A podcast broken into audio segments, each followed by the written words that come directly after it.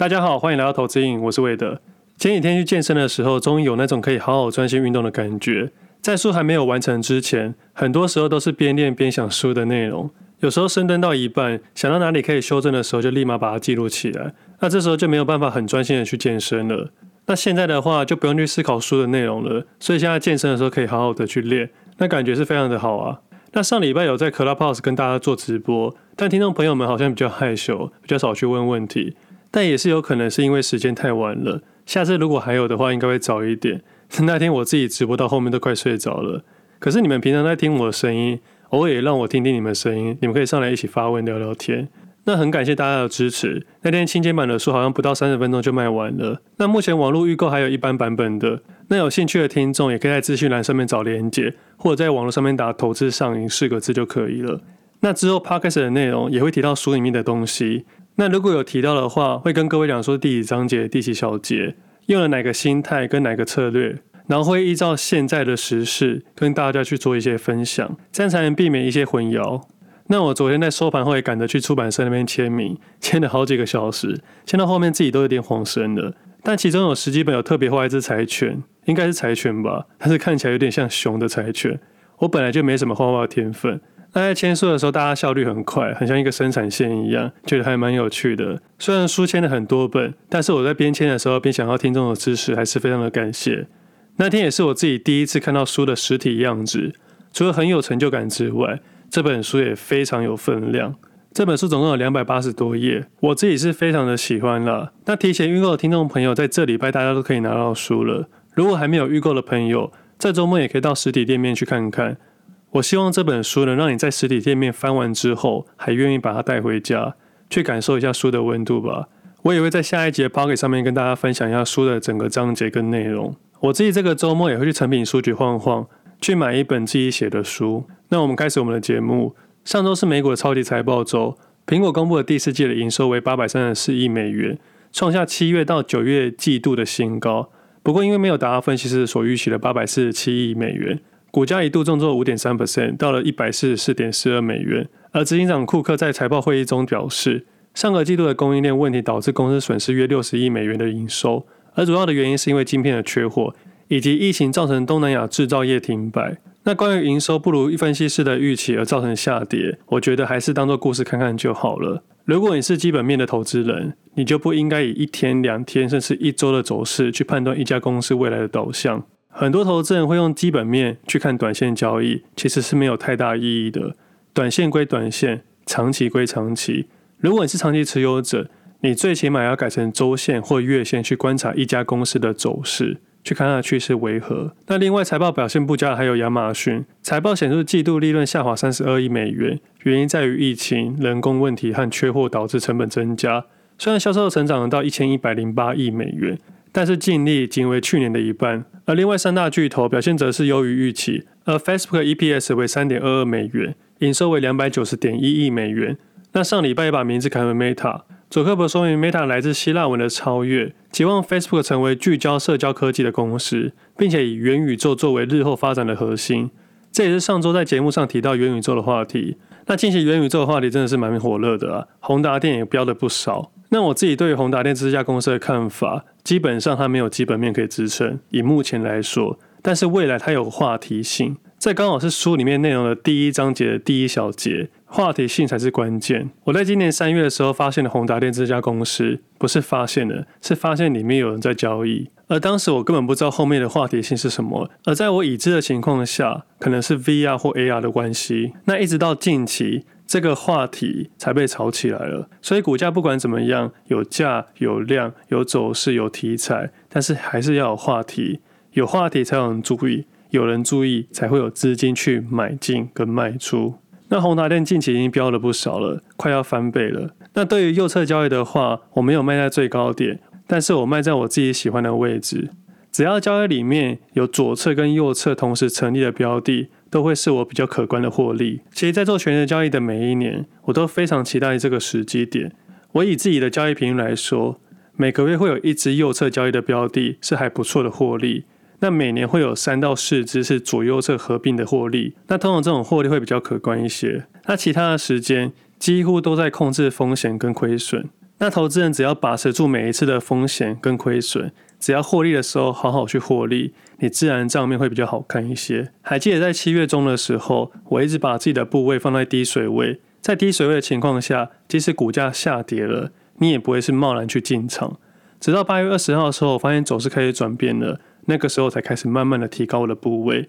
接着到九月二十七号的时候，才开始退场。那个时候我记得还有在录节目，我说我要开始卖了，但当时以事后论来说，我并不是卖在最高点，我是卖在自己认为的设计点，也是我相对认为正确的位置。那接下来下一个观察点就是十月五号了，那天刚好是我十月四号录音的隔天，而十月四号那天也是我自己进场的位置点。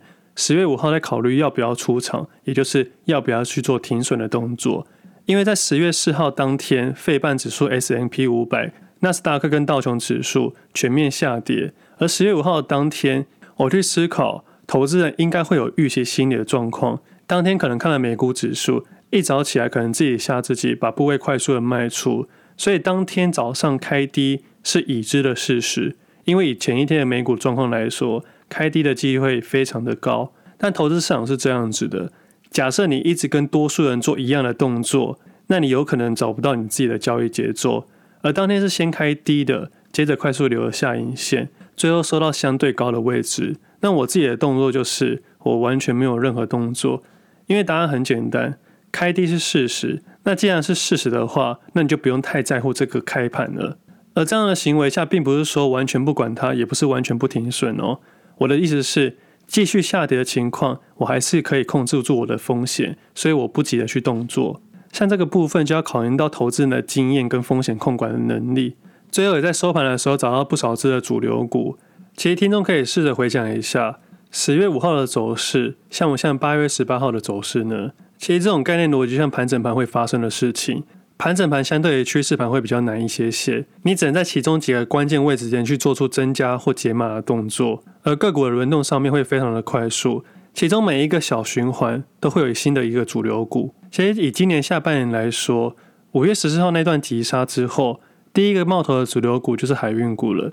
这个大家应该都知道，海运股在当时翻了好几倍。但是除此之外哦，大家不要忘记还有很多的标股，在当时二六一四的东升也翻了好几倍。当时除了交易东升以外，还交易台光电。那台光电就是我刚刚上面说的。左右侧的个股，而以自己的概念来说，反而是台光电的获利比东升还要可观，因为东升就是我当时认为的单纯右侧个股，所以在信心考量的情况下，下的部位就不会比台光电还要多了。接着台股指数就进入一个盘整格局了，一直到七月十五号指数创了新高之后，就开始缓跌了。而当时自己开始用低水位的状况去做一些调整。那接着八月二十号跟十月五号这两个时机点，多数个股的状况都是开高反转。我相信当时的投资人应该非常的难受，甚至很多人过多的交易而被洗了出去。那我自己的概念不变，只有获利才会去做出加码的动作。那最后也等到十月五号，已经开始有不少个股跑到右侧的交易了，其中也是包含到最近很火热的四七三九的康普跟四七二一的美琪玛，也就是车用电池的类股。那近期很火热的三零三五的智原、三一四一的晶宏、三六五三的建设，以现在回头看看。几乎都在十月五号那天是关键点，而我自己是在十月十八号的时候发现了宏达电，接着是威盛跟威锋电子。那以现在来说，可能市场上有很多的话题，而这些话题都是因为股价表现才开始用事后论去表示的。听众朋友可以试着去想，为什么在十月五号到十月十八号的时候，这些新闻都没有出现呢？因为股价还没开始表现。那以现在来说，可能多数人都开始在找何时卖、如何卖了。像我自己会去检讨说，我的买点跟我的卖点为何买、为何卖。其实，在以前做交易记录的时候，很常会发生一个问题：我一买就跌，我一卖出就上涨。后来我才发现，交易市场会有节奏的。你跟上市场的节奏，你在交易上面会比较看得清楚，也比较顺利一些些。而在交易市场里面，要独立去思考，不要因为别人说了什么而跑去研究。因为等你在研究的时候，你可能就正在反节奏了。那如何找到市场的节奏呢？先找到自己的交易节奏。股票市场是这样子的，你想要买卖非常的容易，但是要如何去忍住买卖，这是另外一门学问。就好比今天来说，有多少投资人在今天去做了追高的动作，而我自己是在今天做出减码的动作。当然，这个卖出的动作有可能未来价格继续爬升，那我可能会错失我的获利。但对于我自己来说，这是我对于市场的解读跟节奏。我不要求卖在最高点，但至少要卖到自己的节奏点上面。我们先不要去假设未来走势如何，假设这次的走势又是一个小循环呢？我在偏高的位置点做出一些相对的退场动作。自然在股价快速下跌的时候，就可以避免很多的损失。那股价有没有可能再继续喷上去呢？当然是有可能的。那如果喷上去的话，要怎么做？相信我，到时候就是一个新的大循环了。在大循环的低点布局少量的部位，如果顺势如预期的时候，再渐渐的把部位垫上去。在交易市场里面，你绝对来得及做出进场跟退场的动作。那新的大循环的概念，就像去年十一月初的时候。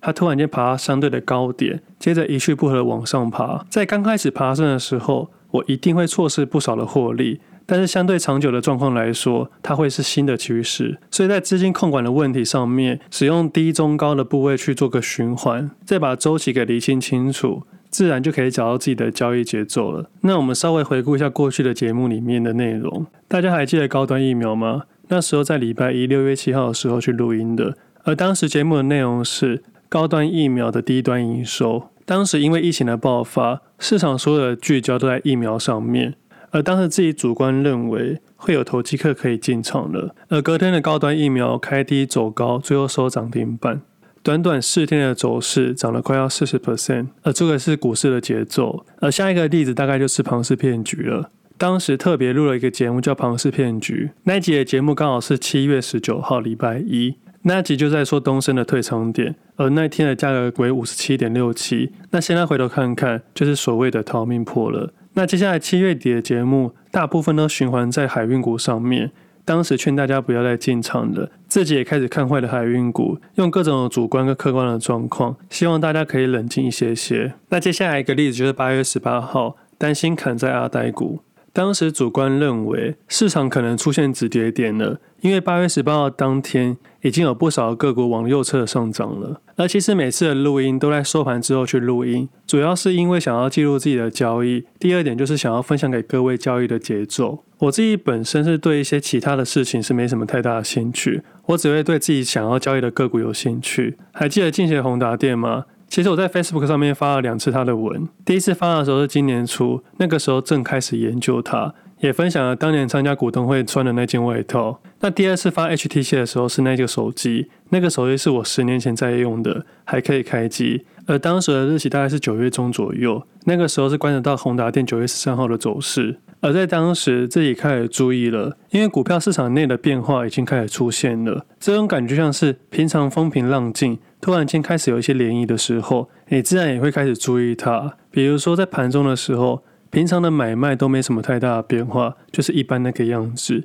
那突然间出现了新的买盘，而且非常有技巧的去买入，而这种时候我就特别去注意。比如说前阵子面板类股在盘中的时候，面板三虎都有大量的买盘，而其实当时也有注意到华航跟长隆航这些东西都是股价里面悄悄的变化。而近期来说，那这两只航空股近期的表现也比较强劲，虽然没有很清楚背后的买盘是谁，但的确有人开始动作了。那航空这两只个股我是没有碰到啦，我只是觉得很有趣，把它记录下来而已。因为近期的股票真的太多了。我觉得短短十月十五号到今天为止，不到半个月的时间，许多个股在后面这几天的时候都爬得非常的快速，而过去这三周的获利应该是比过去三个月还要多。那以上这些交易的节奏都单纯以价量跟盘中观察而来的，但是我必须还是要强调说，并不是要抱股票，因为你我都不可能把全市场全部上涨的股票都买起来。我们所有的投资人都是不停的在做机会成本的筛选而已。我自己也会碰到跌停的股票啊。以今天来说，我自己就报到一只跌停的股票了。但是跌停并不可怕，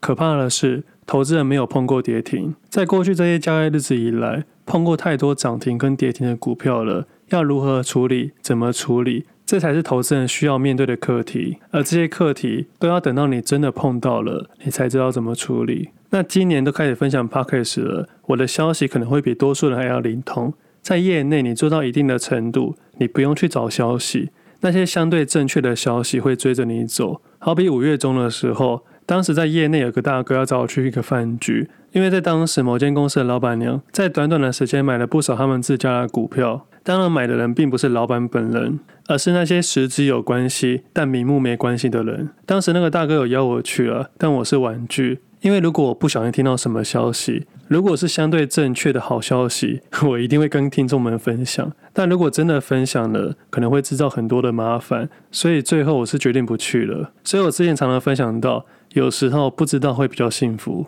如果我知道某只个股有主力在琢磨的时候，当我知道的时候，一定会在我下单的那个瞬间影响到我的思考，所以最好的办法就是不要去知道。那近期的台股市场做一些分享好了。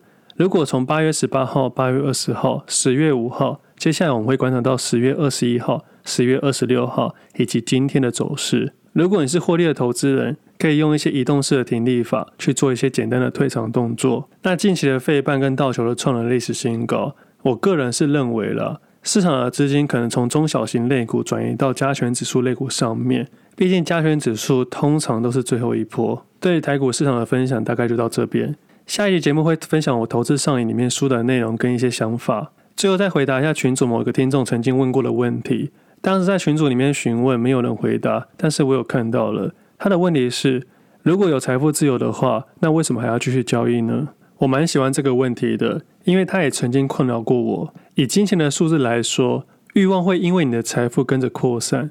如果你能控制你的欲望，财富自由也可能相对容易达成。而财富自由的定义也是因人而异，有些目标是百万，有些人千万，有些人一亿，有些人是每年要十亿。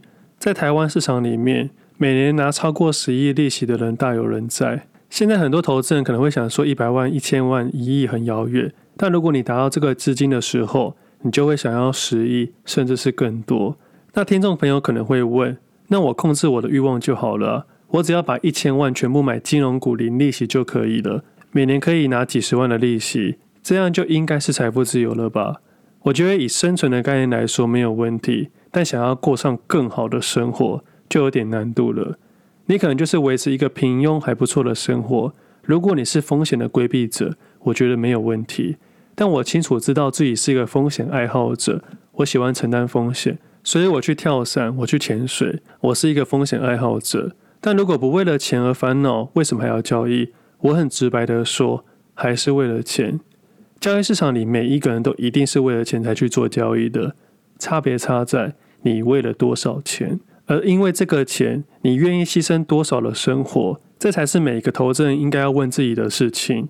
在以前，我几乎是花了所有的时间，除了吃饭跟睡觉，其他的时间都投入交易市场，除了盘中的观察，还有盘后的研究。而现在呢，我愿意牺牲每天早上的时间去换取这个交易市场的金钱，但除此之外，我还希望有成就感。成就感这件事情不能单单用钱去解释，你可以用钱买到大部分的东西，但很难买到成就感。有钱人家的小孩子不缺钱，但活得不一定比我们快乐。像今年录了 Podcast 时，收到不少听众的感谢，这些东西对我来说是成就感，也解答了当年为什么在交易市场里面赚钱还会有空虚感了。因为成就感是用金钱换不了的，所以对于这个听众的问题，这是我一些个人的想法，分享给各位。那最后还是再一次感谢大家支持《投资上瘾》这本书。那下一集大家可能都拿到书了，到时候再跟大家一起聊聊。那我们今天节目先到这里，我们下次见，拜拜。